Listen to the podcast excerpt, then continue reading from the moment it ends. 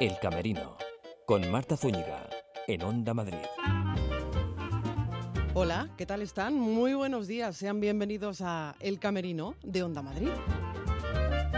Tenemos muchas sugerencias escénicas para ustedes, sugerencias que nos llevan al Teatro de la Abadía con Intensamente Azules o al Valle Inclán con Linda Vista. No se pierdan en Intemperie, en la sala Intemperie, ni con tres vidas que tuviera ahí en el Teatro Lara, After Work. También estaremos pendientes del ciclo Duólogos en Conde Duque. Abrimos el camerino.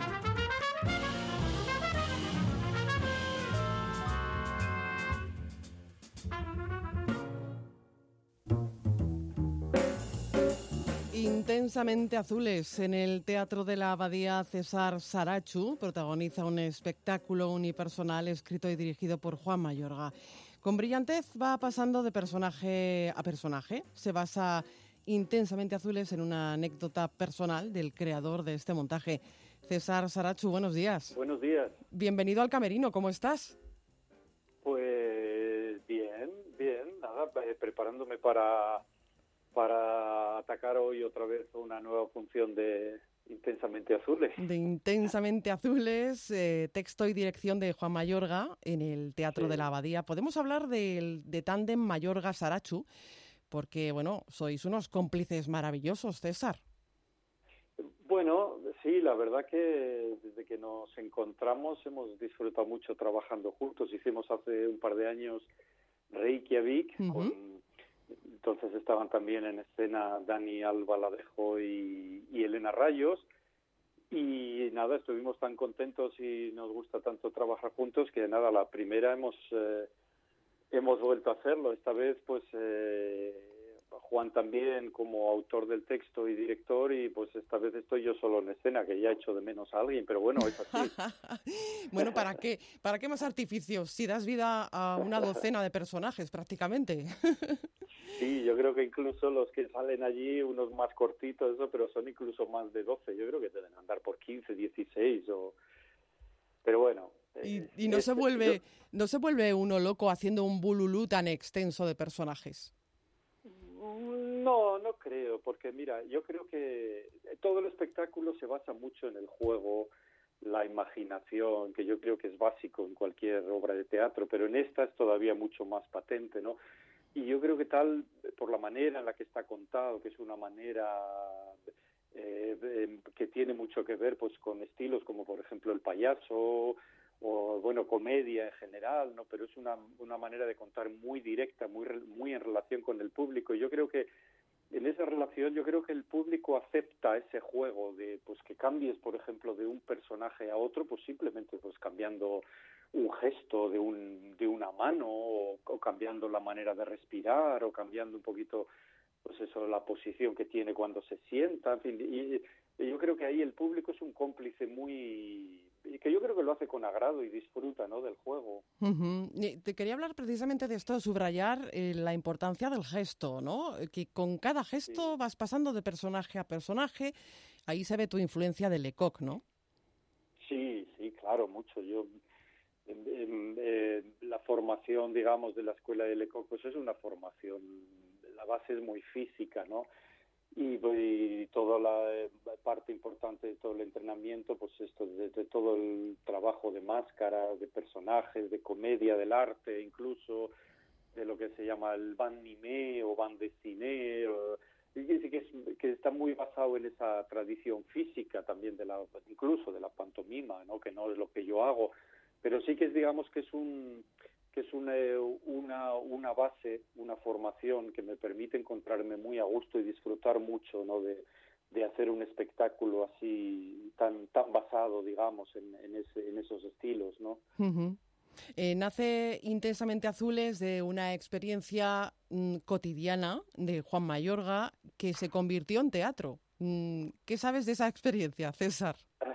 sí bueno Juan lo, lo, lo ha contado no que que porque digamos que el, desencadenante de toda esta peripecia que se cuentan intensamente azules es el hecho de que a una persona, pues un señor que se despierta una mañana y ve que sus gafas, eh, las gafas que usa normalmente graduadas, pues están en el suelo rotas.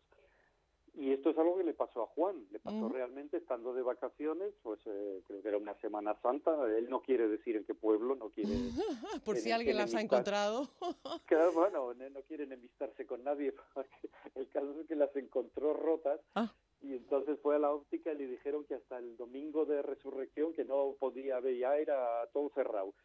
Y entonces pues recordó él que sus hijos le habían regalado unas gafas de nadar graduadas, intensamente azules. Y entonces se las puso y se lanzó allí al supermercado y a la vida y pues digamos que ese es el desencadenante. Luego, por supuesto, lo que se cuenta en la obra, pues hombre, pues eh, tiene un, un grado de fantasía que yo no creo que, que todo le haya ocurrido a él, no, seguro que no. Pero digamos que ahí, ahí está el punto de partida, ¿no? Sí, ese es el punto de partida de este montaje en el que hay, bueno, hay mucha reflexión y también muchísima actualidad. Das vida a personajes, pues desde una funcionaria, por ejemplo, al rey. Sí, también, sí, sí. Bueno, sí, eh, eh, yo creo que tiene esa actualidad o esa permanencia que tienen temas, porque aunque ya te digo que hacemos comedia y que el tema contado así es eh, desencadenante, pues puede parecer que puede ser una cosa, el tema puede ser ligero, bueno, de alguna manera lo es, pero sin embargo tiene, como todos los textos que escribe Juan, tiene muchas capas. Y ahí de repente pues aparece Schopenhauer, aparece con su libro famoso El mundo como voluntad y representación, aparece el rey como dices, aparece pues aparece una serie de personajes que pues y una serie de opiniones y una serie de peripecias que tienen una profundidad también, ¿no? Yo creo que tienen esa actualidad y esa permanencia que tienen ciertos temas siempre, ¿no? Y todo a partir de la cotidianeidad. Sí, sí, sí, pues eso, de un señor que por medio de estas gafas pues ve las cosas como por primera vez, como por primera vez, y entonces pues sale allí y, y de repente lo que para una gente puede ser lo que estamos acostumbrados a ver y eso y no reaccionamos, de repente lo experimenta de otra manera y lo y, pues de repente eso le lleva a situaciones que son situaciones muy curiosas, ¿no? Es eh, una aventura, mm, César, un tanto quijotesca, ¿no? Porque hay imaginación, recuerdos, realidad, sueños, er, es como Don Quijote. Sí, sí, sí. De hecho, él, de lo primero que dice en el, cuando, cuando se presenta es que una de las cosas que le hacen las gafas es que le permiten leer libros como por ejemplo el primero que nombra es el Quijote, y, y comprende cosas, entiende cosas que nunca había comprendido.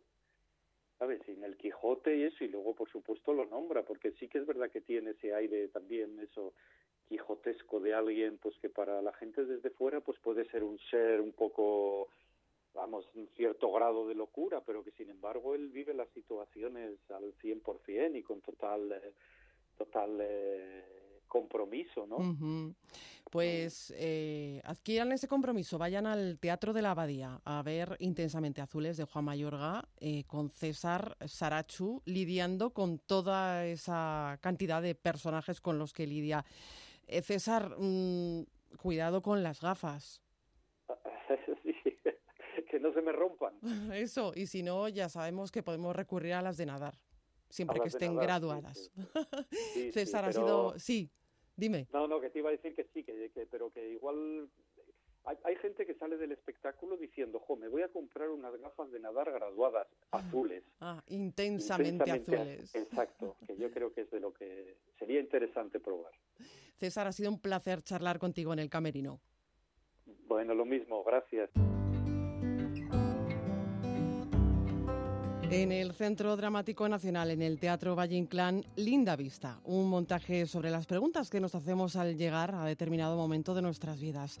Tony cantó da vida al protagonista Wheeler en este texto de Tracy Letts, versionado por Bernabé Rico y dirigido por José Pascual. En el reparto, la actriz Ruth Gabriel, que interpreta a Julia y a quien saludamos. Buenos días, Ruth. Hola, Marta, buenos días, ¿cómo estás? Muy bien, ¿y tú cómo estás? Feliz año. Igualmente, pues estoy muy bien y, muy contenta de haber empezado el año así. Con, Hombre, Linda Vista. Ya lo creo. Bienvenida al camerino de Onda Madrid, que no te he dicho nada para hablar de Linda Vista, que bueno, viene a decirnos que, que todo depende de la perspectiva de la vida, ¿verdad? El transcurrir del tiempo y del punto de vista cómo se contempla la vida, ¿no? Eh, siempre ha sido así, siempre lo hemos dicho, siempre lo hemos intentado creer, pero en este caso en especial, en Linda Vista, nos encontramos con un protagonista que es Wheeler, interpretado por Tony Cantó, que al llegar a los 50 años es cuando se da cuenta de que tiene ya que tomar unas decisiones más, más importantes y dejarse llevar por la deriva de la frustración por no haber cumplido sus sueños en su momento o, si tiene una segunda oportunidad para renacer. Pero en Wheeler nos podríamos ver reflejados casi todos, ¿no? Sí, se habla de los 50 años, pero vamos, hay gente que dice que esa crisis la, subió, la sufrió a los 40, otros en la adolescencia, otros pues hasta los 60 nada. Siempre hay un momento... Cuanto más tarde, mejor. o, no, porque yo creo que si te lo encuentras temprano, pues ya te acostumbras a no dar las cosas por hecho y tomas decisiones, no te quedas esperando, sino que que de verdad luchas y peleas y, cuestionas sobre todo. Creo que es algo muy, muy sano para sobrevivir. Claro, porque Wheeler, como bien has dicho, al que da vida Tony Cantó, pues pasa la frontera de los 50, se hace muchas preguntas. Eh, por ejemplo, si ha llegado la hora de, de prepararse para un nuevo comienzo o para el principio del fin, podríamos decir. Y a Julia, que es tu personaje, ¿qué le pasa, Ruth?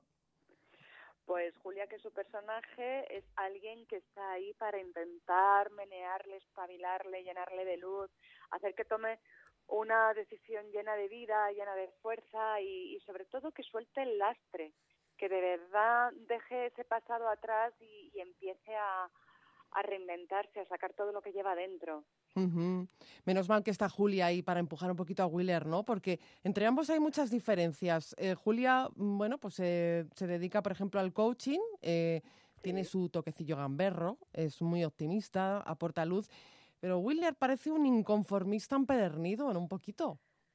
Yo directamente diría que es un cenizo, básicamente. O sea, el pobre. Sí, una de estas personas muy cerebrales que todo lo lleva a, lo mental y realmente mucho pensar, mucho saber y, poco, poco hacer en un momento dado. Sin embargo, eh, parece eh, en un momento que decide, metafóricamente hablando, poner a cero su reloj. Eh, es un viaje esta función es un viaje de dos horas que la función pues son como eh, son unos cuantos meses que para Wheeler es un viaje muy difícil, muy complicado porque está en ese punto entre querer salir eh, pero aferrarse a donde estaba y poner sus condiciones que no se corresponden muchas veces con la realidad y, claro, esto al final cuando te estás montando tu propia película y no estás mirando al exterior y sabiendo lo que te rodean, te llevas muchos palos. Y algunos se lleva, se lleva más de un zasca al pobre Wheeler. Porque las mujeres le sirven de espejo, ¿verdad? Las mujeres que lo rodean. Es algo que pasa comúnmente en las relaciones. Eh, buscamos a alguien muchas veces que refleje lo que nos gustaría ver de, de nosotros mismos. Entonces él va haciendo este este recorrido entre mujeres que hay diferentes relaciones. Por ejemplo, una de ellas es una ex que se ha convertido en quien probablemente es su mejor amiga.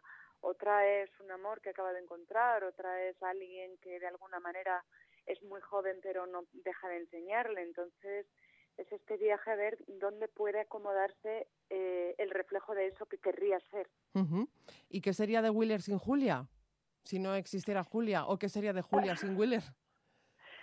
Pues de Julia sin Wheeler, yo creo que Wheeler llega en un momento de Julia en el que ella está buscando esta parte afectiva que, que le sirva de compañía, ¿no? Porque ella, la parte profesional, la parte íntegra como persona, a pesar de que le han hecho daño y a pesar de que ha sido duro, pero la tiene bastante bien ubicada y con fuerza. Lo que necesita es alguien que la acompañe en ese viaje y es muy difícil que te siga contando más cosas. No, porque no hay que no no hay que desvelar, hay que, ir a verla. hay que ir a verla. Es un montaje en el que nos preguntamos también si lo que hemos vivido es una mochila pesada o si se viaja ligero de peso, ¿verdad? Mm, hay mucha metáfora. Es una comedia contemporánea con, con metáforas, eh, también es muy inteligente, es muy profunda, pero tiene sus metáforas por ahí, ¿no? Tiene sus metáforas, pero son muy cotidianas. O sea, realmente mm, lo que nos está pasando con el público es que se ríen porque se reconocen en muchas de las situaciones patéticas cotidianas que, se puedan vivir en, en este mundo complicado de las relaciones sociales, de amistad, sentimentales, profesionales. Nos vemos muchas veces reflejadas. Y una de las cosas bonitas que hay aquí, que efectivamente el protagonista es un hombre, pero todas las mujeres, todas y cada una de las mujeres que están en esta función eh, tienen un trabajo específico que hacer, eh, tienen una personalidad muy definida, una fuerza, un, un deseo y, y un objetivo muy claro. Entonces, es muy hermoso porque porque nos reconocemos, o sea, vemos que, que el público está con nosotros acompañándonos porque ve esos guiños de su propia vida. Eh, esos guiños eh, y todo a través de los ojos de Wheeler, o al menos así lo quiere el texto de Tracy Letts, versionado por Bernabé Rico, dirigido por José Pascual. Eh, Linda Vista da nombre a una organización que es a donde se traslada este hombre a un apartamento para comenzar una nueva vida, pero linda vista hay muchas, ¿no? Podría ser cualquier lugar, Ruth. Sí, estamos hablando de estos sitios en los que caes de manera mm, supuestamente transitoria, o se espera por lo menos que sea transitoria, cuando rompes con algo y tienes que empezar de cero, esa, esa primera madriguera donde recomponer tus pedazos. En este caso, de alguna manera, se, esto estaba ubicado en California, en San Diego, y, habla de estas urbanizaciones muy baratas eh, donde se puede convivir gente de, de muchas muchos estratos sociales, incluido lo que allí llaman el white trash, esa gente de a lo mejor un, un nivel cultural, educacional mucho más bajo, pero que, que encuentran ahí su pequeño hogar o su primer o su pequeño sitio donde donde vivir y hacer su vida.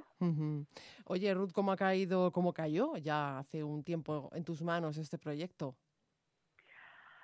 Pues cayó, mm, yo este proyecto se lo agradezco fundamentalmente a, a Bernabé Rico. Yo le conocía desde hacía mucho tiempo, pero nunca habíamos trabajado juntos. He admirado siempre su trabajo y su increíble instinto para los proyectos y para los repartos y para crear los equipos, fundamentalmente. Y sí que es verdad que le tenía muchas ganas, pero no había en principio nada específico mm, para mí. Hasta que me llamó, me llamó pues yo creo que alrededor del mes de mayo o así, me dijo, hay este proyecto, me gustaría que lo vieras. Yo ya estaba entusiasmada antes de leerlo sabiendo que venía de Bernabé.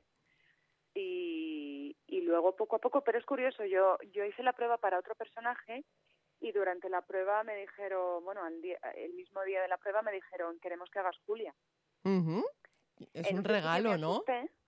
Sí, me asusté porque era más grande, más complejo. Es un personaje muy difícil porque tiene muchísimos matices que no paran y van a una velocidad tremenda del humor al, al llanto, a la rabia, a la frustración, al, cre al crear, al destruir, todo.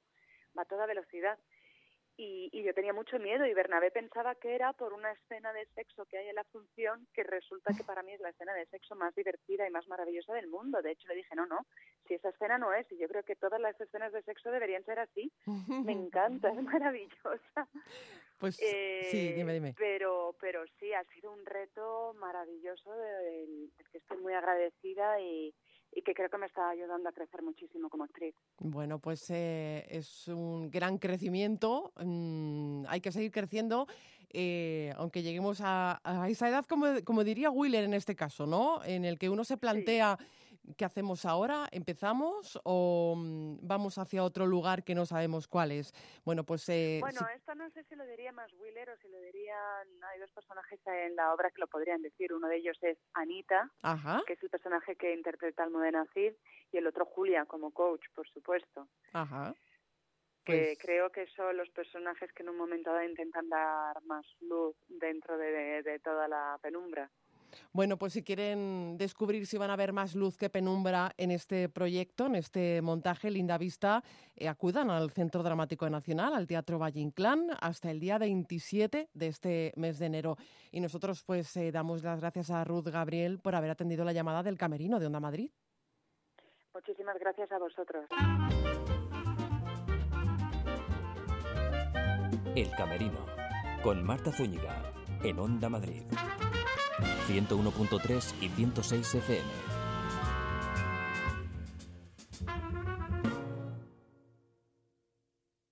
Si sueñas con ser el primer humano que pisa Marte o Venus o algo de eso, no nos engañemos, está difícil. Pero si tu sueño es hacer un crucero, eso está hecho.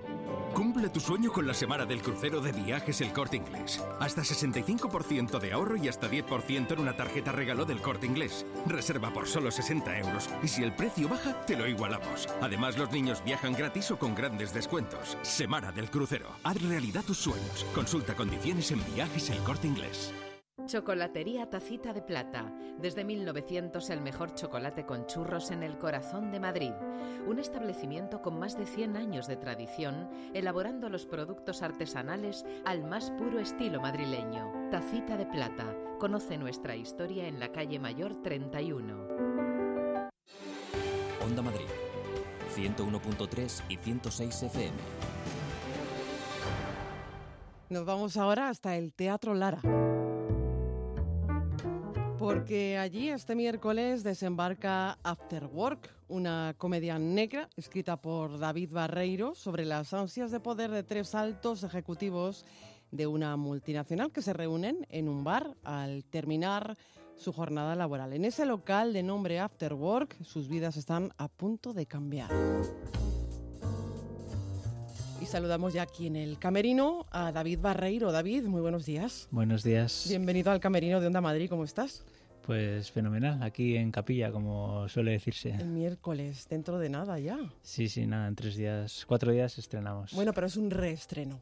Sí, sí, en cierto modo da tranquilidad porque ya conocemos bien cómo es todo el, el proceso, pero también hay cosas nuevas porque cada vez que, que vuelves tienes que ofrecer cosas nuevas, entonces veremos cómo encaja todo eso en el, en el estreno. Claro, todo esto es como un engranaje que ha ido pasando por, que yo recuerde, por Nueve Norte Teatro, por el Alfil, ahora Lara. Y entiendo que el engranaje se va engrasando poco a poco, ¿no? Sí, claro, yo siempre cuando hablo de After Work siempre hago referencia al capítulo 32 de Rayuela de Cortázar, que yo tenía un profesor de, de guion que se llamaba Pedro Loeb, que era argentino y siempre nos hablaba de ese capítulo como parte de la memoria emocional de los argentinos y el capítulo comienza con la maga contándole a su hijo, al bebé Rocamadur, que es el tiempo. Le dice, hay una cosa, eh, Roca- Rocamadur, hay una cosa que se llama tiempo, que es como un bicho que anda y anda. Y bueno, luego hace una reflexión preciosa sobre, sobre lo que es el tiempo, ¿no? Y el tiempo para las personas en concreto que viven en París. Y yo creo que After Work es un bicho que anda y anda, que empezó siendo un bichito muy pequeñito, que anda, anda y anda, y pasito a pasito, pues ahí Ha estamos tres años después. After Work. Yo no sé si tú eres también de los que después del trabajo tienes tu lugar para tomarte algo con los compañeros, amigos, tu propio After Work. Yo tengo un Una eh, familia home, que es, que home. es irme a casa, tirarme al suelo a jugar con mi hijo de los últimos dos o tres años por lo menos. Bueno, lo cierto es que estos eh, tres eh, personajes de los que habla After Work, pues quedan en ese local, ese bar de moda de la, de la zona financiera al que acuden los oficinistas Fredo, Dani y Robert, con sus elegantes trajes y también con sus afiladas lenguas. Sí, son tres amigos o presuntos amigos, por lo que vemos a lo largo de lo que pasa en la obra. Son compañeros de trabajo con grandes aspiraciones a, a subir cada vez más alto. Bruno Ciordia, el director, los llama los lobos de Azca, ¿no? en referencia como al lobo de Wall Street de Martin Scorsese. Y es un poco eso, una historia de ambición, de poder, de presunta amistad y de intrigas en la oficina. Claro, con esto llegamos a la conclusión y sobre todo los que no hayan visto todavía After Work en su largo caminar, por decirlo de manera poética, es que mm, aquí nada es lo que parece y creo que tampoco nadie es quien parece, ¿no? Sí, en estas cosas siempre corre el peligro de desvelar más de lo, Si no, de no lo se que puede queremos. hacer spoiler porque hay que ir Eh, a la, a la sala Lola Membrives para disfrutar de After Work. Claro, Eh, pero sí, efectivamente es, es como dices, nadie es lo que parece, todos muestran unas cartas, pero también ocultan las principales entre, entre ellos y luego la obra, aunque es una comedia de tinte negro y bastante eh, sardónica o sarcástica en ese aspecto, se fundamenta sobre una base de drama o de thriller, una estructura más de thriller, ¿no? Si fuera una película probablemente sería catalogada como, como tal. Entonces ese es el, el género y el mundo en el que nos encontramos. Veo por ahí influencia cinematográfica. Sí, sí, sí, la verdad que yo tengo mucha, yo estudié guion además, aparte de, de, bueno, yo soy periodista y estudié literatura y, luego estudié cine y tengo mucha influencia. Y hay muchas de las personas que han ido a ver la obra que dicen que parece una película, pero... Pero bueno, luego la narración sigue los códigos del teatro y, es puro teatro, desde luego. ¿Y qué te llevó a escribir After Work, David?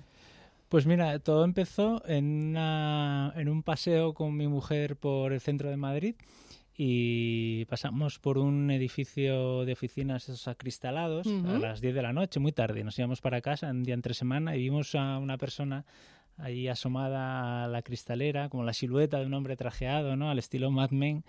Y nos quedamos hablando y reflexionando sobre esa gente, ¿no? Y y también sobre esos planes que hacemos muchas tardes o noches a la salida del trabajo con amigos en los que vamos a cambiar el mundo en nuestra propia vida y que luego a la mañana siguiente cuando nos levantamos después de las cervezas no hemos cambiado nada, ¿no? De hecho, la primera versión, primera versión de Afterwork se titulaba Mejor Mañana, que es como siempre postergar esos sueños de grandeza y de cambio, ¿no? Y a partir de ahí, bueno, surgió la idea de desarrollarlo en este tipo local Afterwork como de estilo neoyorquino, digamos, y meter ahí a estos tres tiburones en, la pecera a, a, darse mordiscos entre ellos. Sí, porque mm, en realidad convierten este after work, este local, casi como en su confesionario, ¿no? Claro, ellos es Fer Coronado, uno de los actores, dice que esto es como su gimnasio, ¿no? Que mm, van allí a, efectivamente a a despejar, también a poner a caldo a quienes no están presentes en el, en el bar, desde el, máximo mandatario de la empresa hasta el último mono, ¿no? por decirlo así. Y, y sí, es un lugar en el que ellos se expresan y luego con la ligereza que siempre dan unos grados de alcohol, pues ya sueltan las verdades que a veces no quieren decir y ahí empiezan a complicarse las cosas. Hay muchos afterworks en realidad, porque podría ser cualquier lugar, cualquier oficina, cualquier ciudad, ¿verdad? Claro, claro.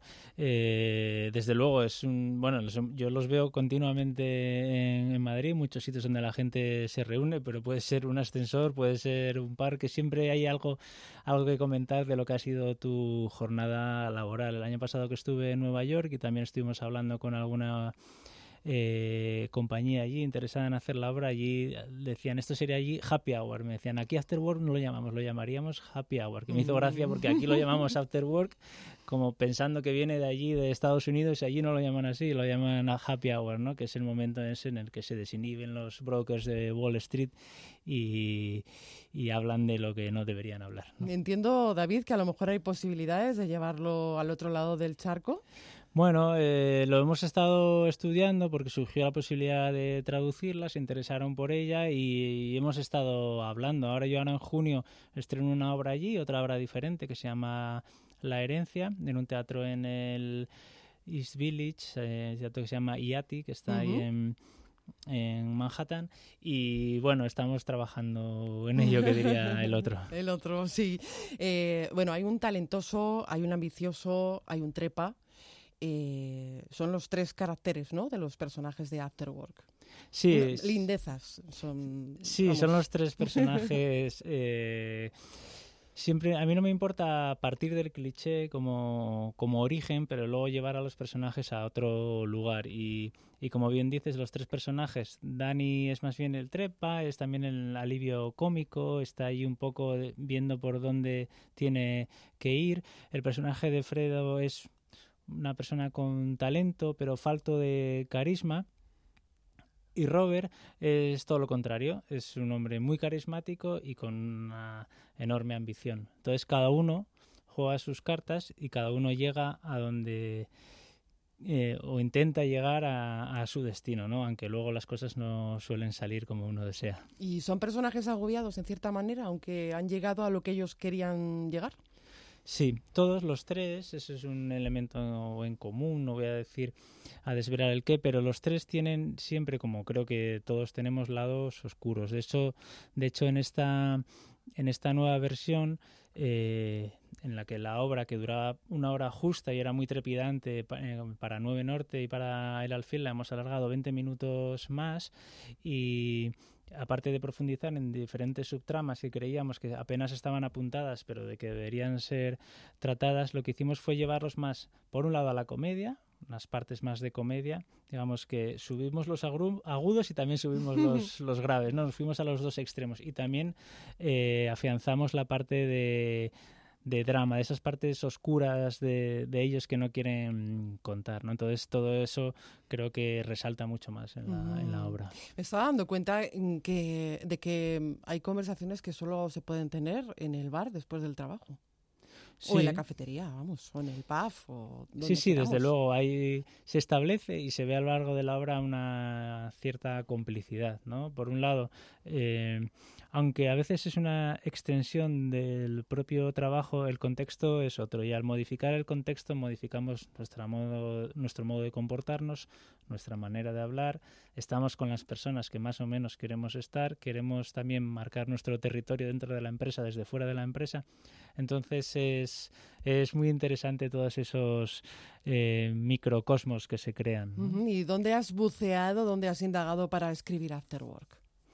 Bueno, pues la verdad es que hay un fundamento de muchas películas, ¿no? Cinematográfico, también de, literatura. Yo siempre me ha interesado la literatura norteamericana del siglo XX y también del, del siglo XXI y trata mucho este tema. Y yo a lo largo de mi carrera, porque también eh, bueno, yo he empezado como novelista, llevo relativamente poco en el teatro. Yo hasta hace cinco años no había escrito una obra de teatro pero he escrito varias novelas y hay dos hay dos universos en los que me gusta desarrollar mis, mis novelas o mis obras principalmente, que son la familia y la empresa, porque son dos lugares que creo que son muy propicios, eh, muy territorios feraces o fértiles para, para la ficción. Y son dos cosmos o microcosmos muy diferentes. sí, muy, muy determinantes. Te hablaba antes de La herencia, que es una historia que, que, he escrito sobre la familia, y Afterwork es el máximo ejemplo de lo que es el mundo de, de la empresa, porque aunque tratan trata después de salir del trabajo, trata muchos temas de, la vida en, una empresa y de lo que es la ambición y esta sociedad en la que parece que si no llegas a, arriba del todo no eres nadie. ¿no? Estos hombres han conseguido casi llegar arriba del todo, pero se tiran los trastos a la cabeza, pero bien. ¿eh? Claro, porque siempre hay alguien más arriba. Ese es el tema. Y luego. Hay la ambición, la ambición. Claro, y luego a lo largo de la obra está estructurado así. Es como ese afán por subir plantas en en la empresa, ¿no? O sea, el de la quinta mira por encima del umbral de la cuarta, todos aspiran a llegar a la novena y, en fin, es este, este mundo de, escalafones y de jerarquías. Pues David, que muchísimos éxitos ahora en el Lara con After Work, eh, recordamos en la sala Lola Membrives, eh, y nos invita a pensar, a pensar sin parar con estos personajes... Eh, ciertamente agobiados, mm, que tienen mucho que contarnos, que trasladar, y nosotros tenemos mucho que reflexionar después de ver este, este montaje. David, que muchos éxitos, de verdad. Mm, no te voy a decirlo de suerte porque sé que nos gusta, pero de verdad que el próximo miércoles vaya de maravilla. Pues muchísimas gracias Marta, encantados y nada, y esperamos a, toda la gente en, en el Lara a partir de eso del miércoles 23. El Camerino, con Marta Zúñiga, en Onda Madrid. Si sueñas con ser el primer humano que pisa Marte o Venus o algo de eso, no nos engañemos, está difícil. Pero si tu sueño es hacer un crucero, eso está hecho. Cumple tu sueño con la semana del crucero de viajes El Corte Inglés. Hasta 65% de ahorro y hasta 10% en una tarjeta regalo del Corte Inglés. Reserva por solo 60 euros y si el precio baja, te lo igualamos. Además, los niños viajan gratis o con grandes descuentos. Semana del crucero. Haz realidad tus sueños. Consulta condiciones en viajes El Corte Inglés. Esto es Onda Madrid, 101.3 y 106 FM. Ni con tres vidas que tuviera. Está protagonizada por Lucía Esteso, Jorge Cabrera y Nacho Evia. Escrita por José Pascual Avellán, está inspirada en una entrevista periodística a un ex setarra arrepentido. Saludamos a Lucía Esteso. Buenos días. Buenos días. Y a Jorge Cabrera. Muy buenos días. ¿Qué tal? Buenos días. Mm, bienvenidísimos al Camerino de Onda Madrid. ¿Cómo estáis? Muy bien. Pues mira, con ganas de, estrenar el Camerino por parte nuestra. Sí, sí porque hablamos ya hace tiempo de ni con tres vidas que tuviera, pero era anterior temporada. Sí, cuando estábamos en Nave 73, que ya han pasado dos años de aquello. Sí, sí. Y de hecho eh, esta nueva temporada con nuevo reparto. Hasta yo he cambiado de papel, o sea que imagínate. ¿Qué me dices? Sí, claro. Sí, sí, sí. Ya dejo de ser la periodista y ahora soy la víctima. Bueno, vaya cambios. Cambios muchos en Ni con tres vidas que tuviera, un texto de José Pascual Avellán, dirigido por Zara Sobral, con un reparto en el que hay que añadir a Nacho Evia, que no nos olvidamos de él. Nacho, que sabemos que estás ahí, vamos, que, que te saludamos. En la sala Intemperie tras el éxito, como decimos, de eh, temporadas pasadas, disfrutamos con esta joya eh, basada en un trabajo periodístico. Eh, es una entrevista a un ex etarra, a Iñaki Recarte, ¿no? Correcto, sí, sí, está basada en... Digamos que el espectáculo tiene como tres patas. Una es la, entrevista que le hizo Jordi Évole en Salvados al, a Iñaki Recarte. Por otro lado está la carta que escribió la hija de las víctimas al periódico El Mundo, y, una tercera pata es, digamos, que eso, esas, dos, esas dos partes son prácticamente transcritas, adaptadas pequeñas cosas, y hay un tercer, eh, tercera, parte que es hipotético, que esto es lo único que no es, que no es real, que no ha ocurrido, que es el encuentro entre los dos. entre, entre el exterrorista y la hija de las víctimas. Eh, esas tres patas para un banco bien cocinado, como se podría decir en este Ni con tres vidas que tuviera que presentar eh, Lucía, un gran interrogante, ¿no? Eh, muchos interrogantes, mejor dicho, muchísimas preguntas, eh, como, bueno, las que nos hemos hecho a lo largo de muchísimos años, ¿verdad? Se puede perdonar, ¿no? Se puede perdonar a, a, una persona que, bueno, por ejemplo, en el papel en el que interpreto yo, ha matado a tus padres, ¿no? otro interrogante es qué se debe hacer con estas personas eh, que una vez que han cumplido condena y se han arrepentido, o sea, eh, públicamente, salen a, la vida de nuevo, ¿no? A la sociedad y como la reinserción, ¿no? Son muchos los interrogantes. No sé si quieres añadir alguno más, tú, Jorge. No, básicamente eh, es eso. Realmente lo que hace la obra yo creo que es más que otra cosa es lanzar esas preguntas, algunas de ellas incómodas, ¿no? que, se hace, ¿no? cuando yo creo que la, diferencia aquí lo, lo, que ocurre es que cuando cuando hay distancia todo es más radical, todo es más eh, blanco y negro, ¿no? Mm, no hay matices. Exactamente. Mm. Cuando te acercas a una persona, sea quien sea, cuando la oyes hablar, cuando pasas un rato con ella, eh, bueno, se mueven cosas. A veces se mueven cosas que son incómodas porque son muy contradictorias dentro de la opinión que uno tenía, ¿no? Antes de empezar a, a ver en este caso la obra, o, al que, o, como pasó a mucha gente que vio esa entrevista, ¿no? Pues a mucha gente se le movió un poco el, digamos, aquello que tenía tan claro, ¿no? ¿Y cómo surgió este proyecto? ¿Cómo cayó en vuestras manos este, estos personajes, estos eh, papeles que mm, yo creo que son una joya para cada uno de vosotros, ¿no? Eh, por todo lo que conllevan, por toda la mm, piel que os habéis dejado en ellos. No digo que no lo hayáis hecho nunca, pero mm, especialmente es que son personajes muy difíciles, ¿no? Por lo que me habéis contado antes. Son un regalo. Para mí, para mí es un regalazo. O sea, enfrentarte a algo así es un reto gordo, eh, pero, pero a mí es lo que más me pone de esta profesión es, bueno, pues enfrentarte a estas cosas, ¿no? Y ver cómo, cómo resuelves. Entonces, eh, a mí concretamente me llegó este verano, porque yo, ellos hicieron, yo la temporada pasada que hicieron en Nave 73 yo, yo no estaba. Y nada, me llamaron este verano, me ofreció eh, José el, texto, me lo envió y, bueno, lo leí y, la verdad es que me encantó desde el principio y, era como, bueno, pues eh, estoy dentro porque realmente ese tipo de personaje que no, no puedes dejar pasar por alto, porque es como, ya te digo, es como un ¿Cómo es este personaje? Háblanos, vamos a destripar un poco su DNI. Luego te voy a preguntar a ti, Lucía, por lo mismo. Claro, yo, yo puedo hablar de la de cómo en, en, mi, en mi imaginario, por lo que evidentemente he visto mil entrevistas suyas, he leído su libro, eh, me he documentado mucho, pero al fin y al cabo también eh, te lo compones tú en tu cabeza, como, como crees, que con todo lo que los datos que tienes y, y tu imaginario, pues te lo compones, ¿no? No sé, yo a día de hoy veo una persona... Es me da pudor. ¿Te da pudor? Me da pudor porque, porque no estoy hablando de un personaje, estoy hablando de una persona. Eh, ¿Entiendes? Y me da un pudor especial. No es como hablar de un personaje. Pues mira, yo mi personaje lo he tirado por aquí, lo he tirado por allá. Es, eh, prefiero no, mm, no hablar de cómo es, eh, porque es una persona. Entonces prefiero... Mm, prefiero que, que, la gente venga a verlo. Que ir a la sala intemperie para, sí, sí, porque cualquier cosa que yo pueda decir ahora son palabras. Mm, eh, en el sentido más hueco. Sí. porque realmente, realmente es eso, es como estoy hablando de, de, una persona que está ahí, aunque yo la que haya compuesto probablemente, pues, vamos seguro, porque yo no puedo meterme en la cabeza de alguien pero es una cosa contradictoria, es una cosa rara, pero me da como eso, como pudor hablar de... Mm. No sé si siente lo mismo Lucía al hablar de ese personaje suyo que es el de la víctima.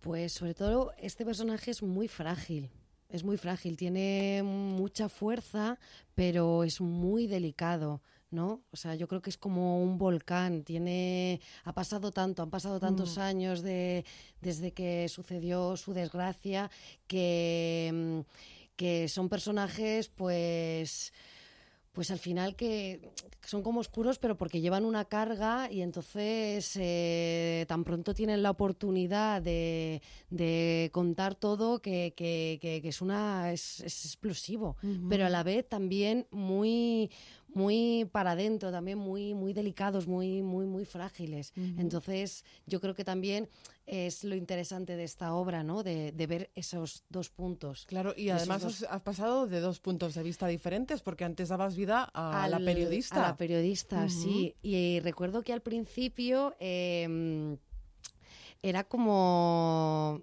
como que me daba pena también, ¿no? O sea, me pareció un, regalo eh, poder estar en un mismo montaje y cambiar de personaje. Creo que que es una de las cosas más maravillosas que me han pasado y más con esta obra a la cual le tengo mucho cariño, a la cual eh, junto con José llevamos mucho tiempo desde que se emitió esta entrevista que fue en el año 2015. Es que han pasado muchos años. Entonces llevamos mucho tiempo hablando. parece que fue eh, ayer. Parece que fue ayer, es mm, eso. Entonces son estas cosas que se van cocinando lentamente y, poquito a poco van, ¿sabes? Vas echando más ingredientes y va, va como cogiendo mucha forma, ¿no? Y, ya te digo que al principio me daba como hasta pena, ¿no? Y era como que a veces me apetecía como volver a ser la periodista, pero poco a poco me tiene totalmente enamorada este personaje y, me parece un regalo, me parece un mm. regalazo y sobre todo ya te digo, haber pasado de uno a otro, la oportunidad, saber...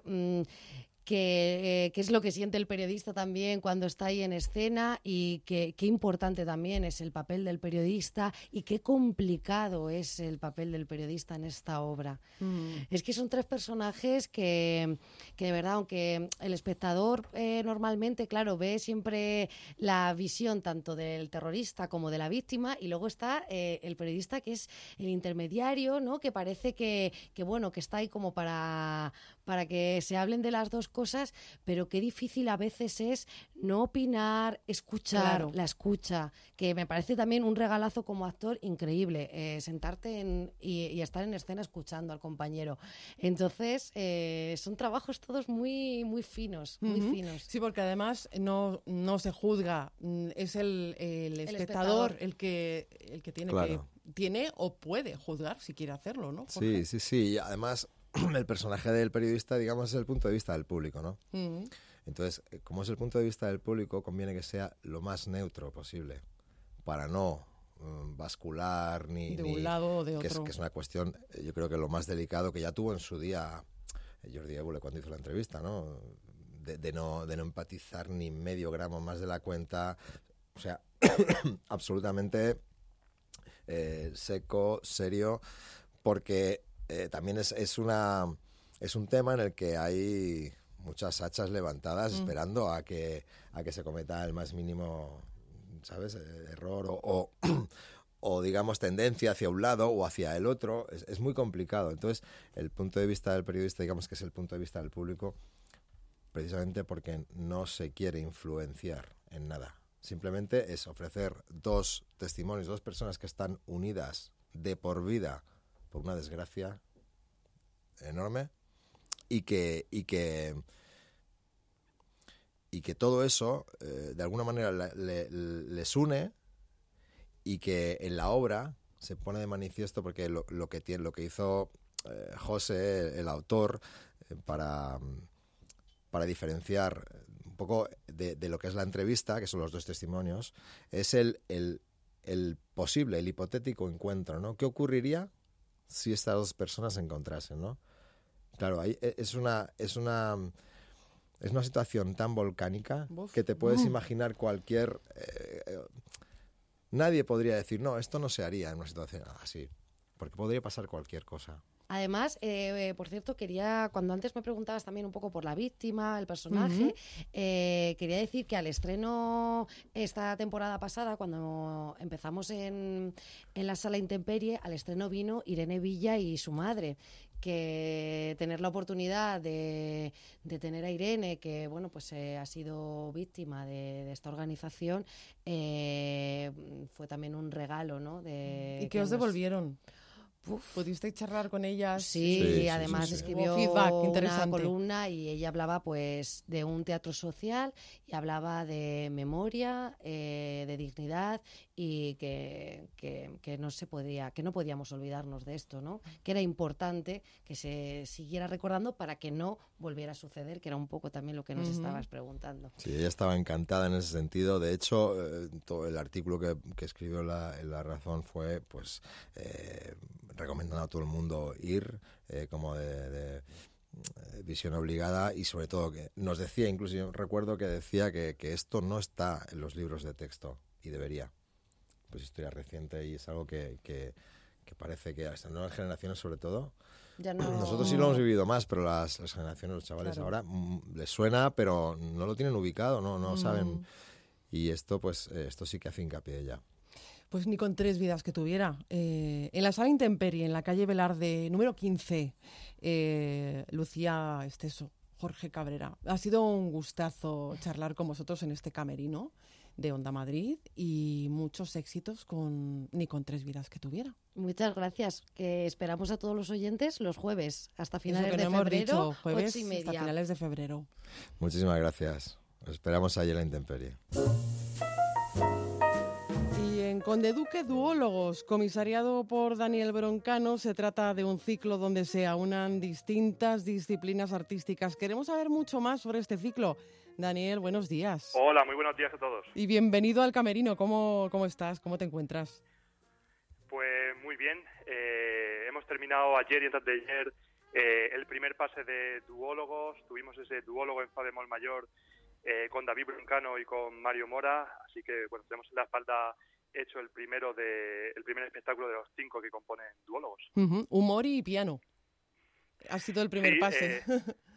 Efectivamente, eh, juntábamos el humor de David Broncano con la música del pianista Mario Mora eh, y lo siguiente, bueno, pues eh, todo el ciclo es una investigación, por así decirlo, de, del arte a través del humor, eh, con humoristas eh, y disciplinas artísticas diferentes, formando eh, parejas que ya tienen eh, un contraste interesante eh, entre, entre la perspectiva del cómico y del artista. Esa es la, la filosofía del ciclo. La idea, sí, porque podemos hablar entonces de conversaciones multidisciplinares, ¿no? Efectivamente, porque claro, ambos, eh, eh, eh, ambas personas vienen de mundos bastante diferentes, eh, entonces la novedad está en, en eh, juntarse en el escenario y, y ver qué pasa con, con ese encuentro, mostrando su, eh, su relato diferente de la realidad a través de- del humor del humorista y, y- y el arte de- de- del creador. Y aparte, bueno, pues se crea una interacción en base a, a esa conversación, a, a incluso momentos de actuar juntos, eh, que, que ya ayer pues eh, encantó al público. Hoy, ¿cuál es el origen de Duólogos, Daniel? Eh, pues Duólogos eh, empezó, eh, o el embrión de Duólogos, mejor dicho, empezó en Música en Segura, es un festival de eh, delicatessen musicales que, di- que dirijo en Segura de la Sierra, en, en la provincia de Jaén. Eh, y ahí hicimos en 2018 un proyecto que se llamaba Monólogo en Fa bemol mayor, eh, con, con David y Mario Mora y otros músicos del festival. Fue bastante novedoso ya la idea de, de- de juntar eh, pues el stand-up comedy con, con música clásica. Eh, esta idea gustó mucho a Conde Duque. Eh, ellos tenían muchas ganas de, de hacer suceder algo nuevo, eh, de, de ser partícipes o, o más bien de, de, eh, tener la iniciativa en crear un producto cultural nuevo. Eh, esta idea de duólogos es eh, totalmente novedosa. eh, entonces ese proyecto de música en segura pues se ha expandido a otras disciplinas artísticas como es el teatro clásico, la danza contemporánea, la literatura, el arte conceptual. eh, así que bueno, digamos que es una versión mejorada del proyecto inicial de música en segura. Ajá, y la próxima cita de duólogos va a ser la del 5 y 6 de febrero con Ignatius y con la bailarina Poliana Lima. Eh, también podríamos, eh, podremos encontrar a Joaquín Reyes con un artista experimental como Jaume Ballaura. Eh, vaya, que son sinergias muy explosivas, ¿no? Sí, eh, en el caso de, de Joaquín Reyes, él eh, contaba esta semana en la presentación que él se siente que ha eh, nacido para este espectáculo eh, y realmente él, bueno, estudió eh, Bellas Artes, ha sido creador en realidad toda su vida eh, y esta pareja, pues digamos que están, digamos, en, el mismo plano de, de conocimiento de- del arte y va a ser eh, espléndido. En el caso de, de Poliana Lima, la bailarina brasileña, e Ignatius, eh, ambos son viscerales, eh, mezclan lo, lo trágico y lo cómico en su forma de, expresarse en el escenario. Eh, y bueno, pues más adelante tenemos otros otros espectáculos que eso buscan un poco, eh, a veces eh, el contraste, a veces la, sinergia entre, los dos miembros de la pareja. Son parejas inusuales. si me permites, eres como un celestino artístico. Es, claro, esa es un poco la, nuestro rol eh, para mí como comisario y para Conde Duque como, como promotor de la idea, eh, es hacer que estas parejas se formen y que, presenten algo nuevo al público. Así que encantados de, eh, hacer que, que las ideas de, se formen en estas parejas y, y se cree algo que antes no existía. Daniel, pues ha sido un gusto charlar contigo, eh, establecer este duólogo entre tú y yo. Eh, gracias por, por estar este, esta mañana con nosotros en el Camerino. Muchas gracias a todos y nos vemos el 5 y 6 de febrero en Conde Duque. Pues hasta aquí nuestro camerino de hoy. En la realización técnica ha estado José Luis Machucal. Les habló Marta Zúñiga. Disfruten del fin de semana. Adiós.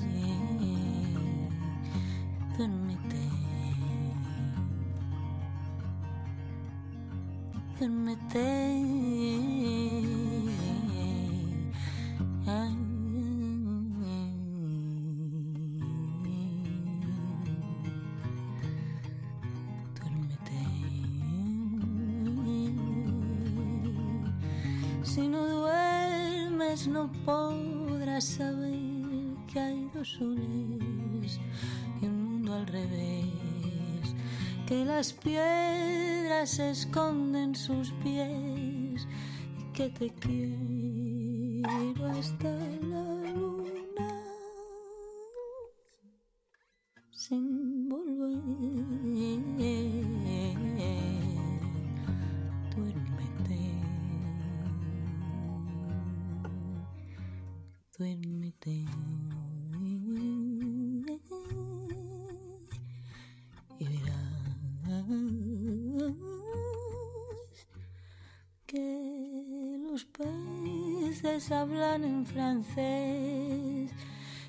te quiero hasta la luna, que te quiero hasta la luna